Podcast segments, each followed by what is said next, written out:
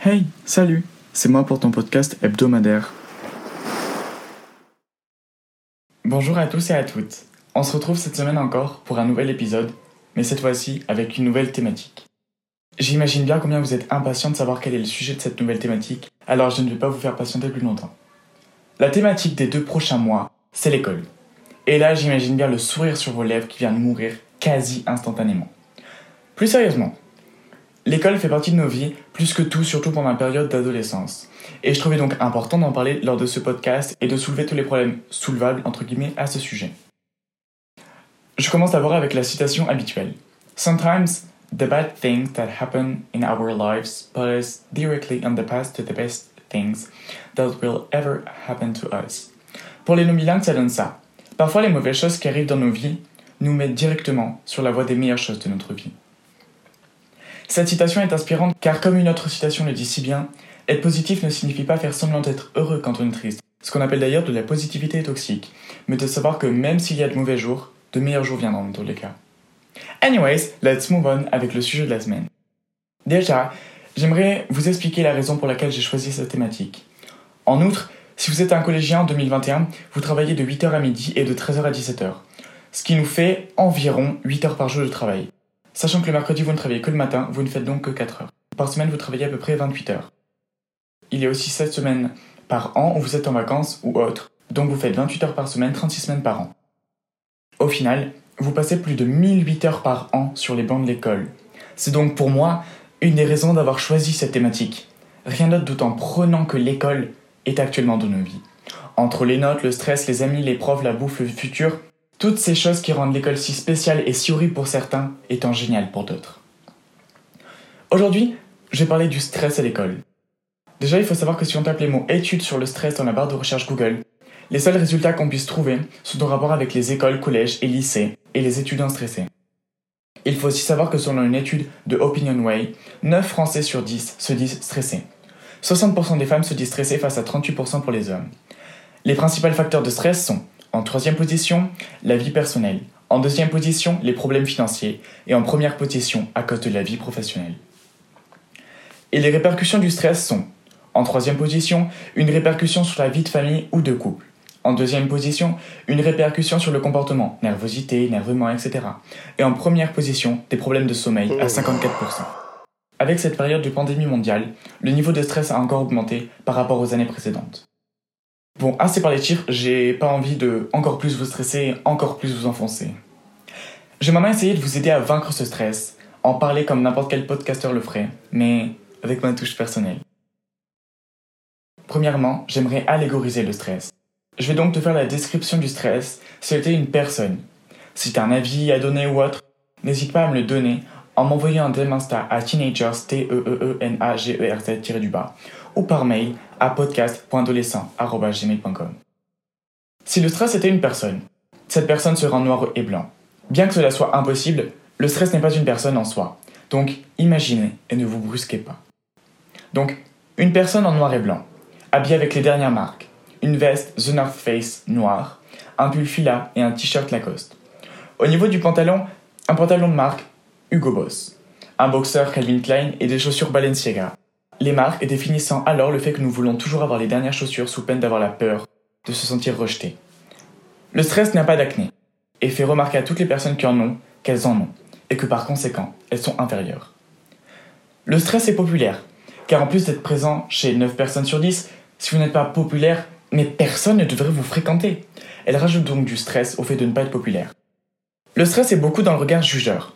Le stress est le type de personne qui te regarde en coin d'œil et rit de toi avec ses amis. Le stress est aussi le type de personne qui, malgré le fait que tu as 14 ans, te dit Tu fumes? Ah bon? Tu fumes pas? Et pas en riant de toi pour revenir et te souffler de la fumée en plein visage. Le stress n'est pas le type de personne très riche, mais c'est le type de personne qui fait tout pour paraître riche. Car quoi de pire qu'être populaire sans argent? Il serait trop stressé pour ne pas avoir d'argent. Le stress achète des objets de marque, parce que sinon les autres le jugeront, et il ne faut pas être jugé. Le stress monte tous ses achats sur internet, quitte à aller les retourner en magasin juste après la photo. Le stress achète le tout dernier iPhone avec l'argent de ses études, car, enfin, qui fait des études de nos jours? Ça sert à rien. Le stress montre toute sa vie en story et montre à ses abonnés que la leur n'est ni importante ni intéressante. Le stress parle dans ton dos. Il peut paraître gentil avec toi, il crachera dans ton dos. Car sinon, ça sert à rien de venir te parler. Et si le stress ne critique personne, les autres se désintéresseront de lui. Le stress est le type de personne qui justement te rend mal. Et le stress n'est pas juste le fait de stresser à cause de quelque chose, mais c'est aussi un certain mal-être que certaines personnes peuvent éprouver à travers le jugement des autres, les insultes. Et ce stress qui à la base de pas, de pas grand-chose ne fait que s'accentuer pour ronger la personne. Car si un des traits principaux de notre ami, ou plutôt ennemi, le stress, c'est qu'il est égoïste. C'est la personne qui prend la dernière part du gâteau le jour de ton anniversaire et qui, quand elle voit le regard que tu lui lances, te répond Enfin, tu comptais vraiment la manger? Non, parce que, sache qu'en prenant la part, on peut dire que je t'ai aidé. Un régime ne serait pas trop, hein. Et ce type de personne, on n'en veut pas. Alors voici les quelques astuces que je peux te donner pour vaincre cet ennemi du quotidien. Premièrement, même si c'est ringard, même si tu n'as pas le temps, médite. Méditer est le type d'activité que tu fais quand tu le sens. Pour ma part, je le fais le soir avant d'aller me coucher ou dans le bus les jours avant de gros contrôles. Méditer est le type d'activité qui ne coûte rien, mais qui apporte gros. Elle détend, elle relaxe, elle fait baisser le taux de stress, elle est là pour toi et t'attend, comme le Golden Retriever à la SPA qui t'attend depuis deux mois. Sans savoir qui tu es, il t'attend. Et quand tu viens pour faire une visite, il t'a reconnu. Il sait que c'est toi. Pour méditer, une des applications les plus connues, c'est Petit Bambou. C'est une application gratuite, vous avez 8 séances d'essai, et si vous êtes intéressé, vous pouvez prendre un abonnement qui coûte 7 euros par mois environ, je crois. Sinon, il y a des vidéos sur YouTube que vous pouvez trouver très très très facilement en tapant le mot méditation, suivi des mots-clés qui pourraient classifier la méditation que vous voulez. Si demain vous avez une évaluation, par exemple, mettez les mots méditation, examen, etc. Un autre moyen de méditer est de faire de la cohérence cardiaque. La cohérence cardiaque est un moyen d'aligner son rythme cardiaque avec sa respiration. La plupart du temps, le faire seulement pendant une minute pour vous relaxer autant que méditer. Même si méditer apporte des bienfaits exceptionnels que la cohérence cardiaque n'a pas la chance d'apporter. Pour faire de la cohérence cardiaque, si vous avez une Apple Watch, il y a une application préinstallée qui vous permet d'en faire directement. Sinon, vous pouvez télécharger l'application Petit Bambou, qui est une application gratuite, et vous pouvez régler le rythme de la cohérence cardiaque selon les bienfaits que vous voulez qu'elle vous apporte. Un autre moyen de faire baisser son niveau de stress est d'être parfois reconnaissant. C'est ce qu'on appelle la pleine conscience. La pleine conscience, c'est lors d'un moment de ta vie quotidienne, par exemple quand tu manges, en voiture, en cours. Au lieu de penser en permanence aux choses qui vont pouvoir se passer, ou bien même de te perdre dans tes pensées, juste vis le moment présent. Si tu manges par exemple seul, si tu as ton téléphone en main, pose ton téléphone, respire et sens l'odeur de ta nourriture, pour ensuite mieux la savourer, et profite à chaque bouchée du plaisir que peut t'apporter cette nourriture. Que ce soit de la salade ou un McDo, Profite de ce moment, fais un souvenir et non un moment de la vie quotidienne. Pour résumer, c'est ça la pleine conscience.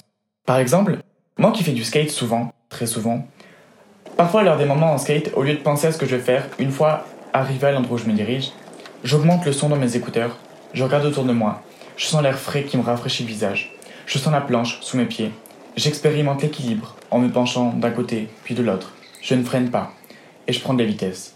Je ressens les sensations, j'accélère, je ne m'arrête pas. Je vais à gauche, puis à droite. Je danse un petit peu en me fichant du regard des autres. Et pour moi, c'est un des moments les plus importants de ma vie quotidienne. Et j'ai réussi à faire en sorte que ce moment de la vie quotidienne soit un des meilleurs souvenirs que je puisse avoir. Une autre chose importante à faire est de prendre soin de soi.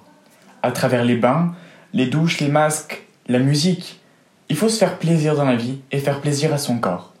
Alors, quand vous entendez la phrase faire plaisir à son corps, vous pensez directement au fait de faire des masques, la manucure, mais faire plaisir à son corps passe aussi en mangeant mieux.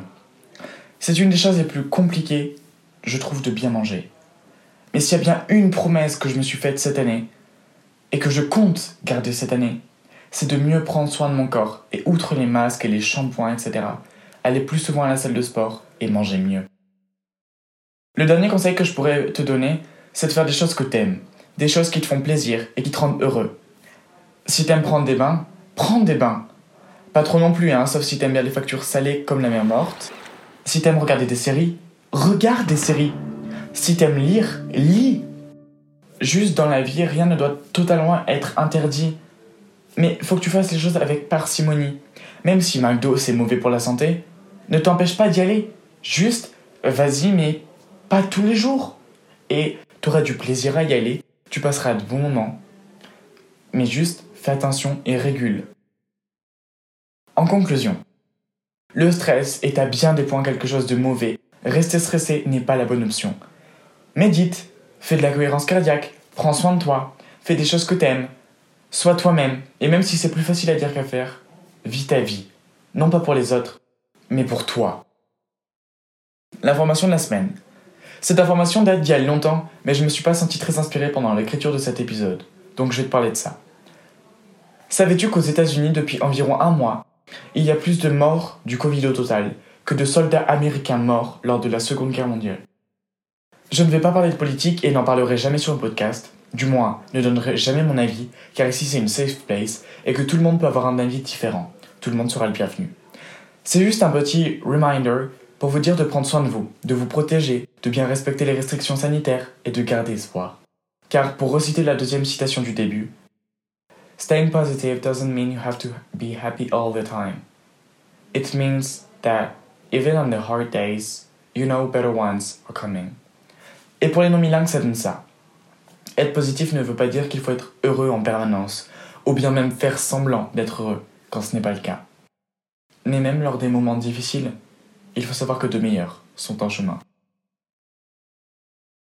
J'espère que l'épisode de la semaine t'a plu. Si c'est le cas, n'hésite pas à t'abonner, écouter les anciens si ce n'est pas fait, et à venir écouter les prochains dès la semaine prochaine.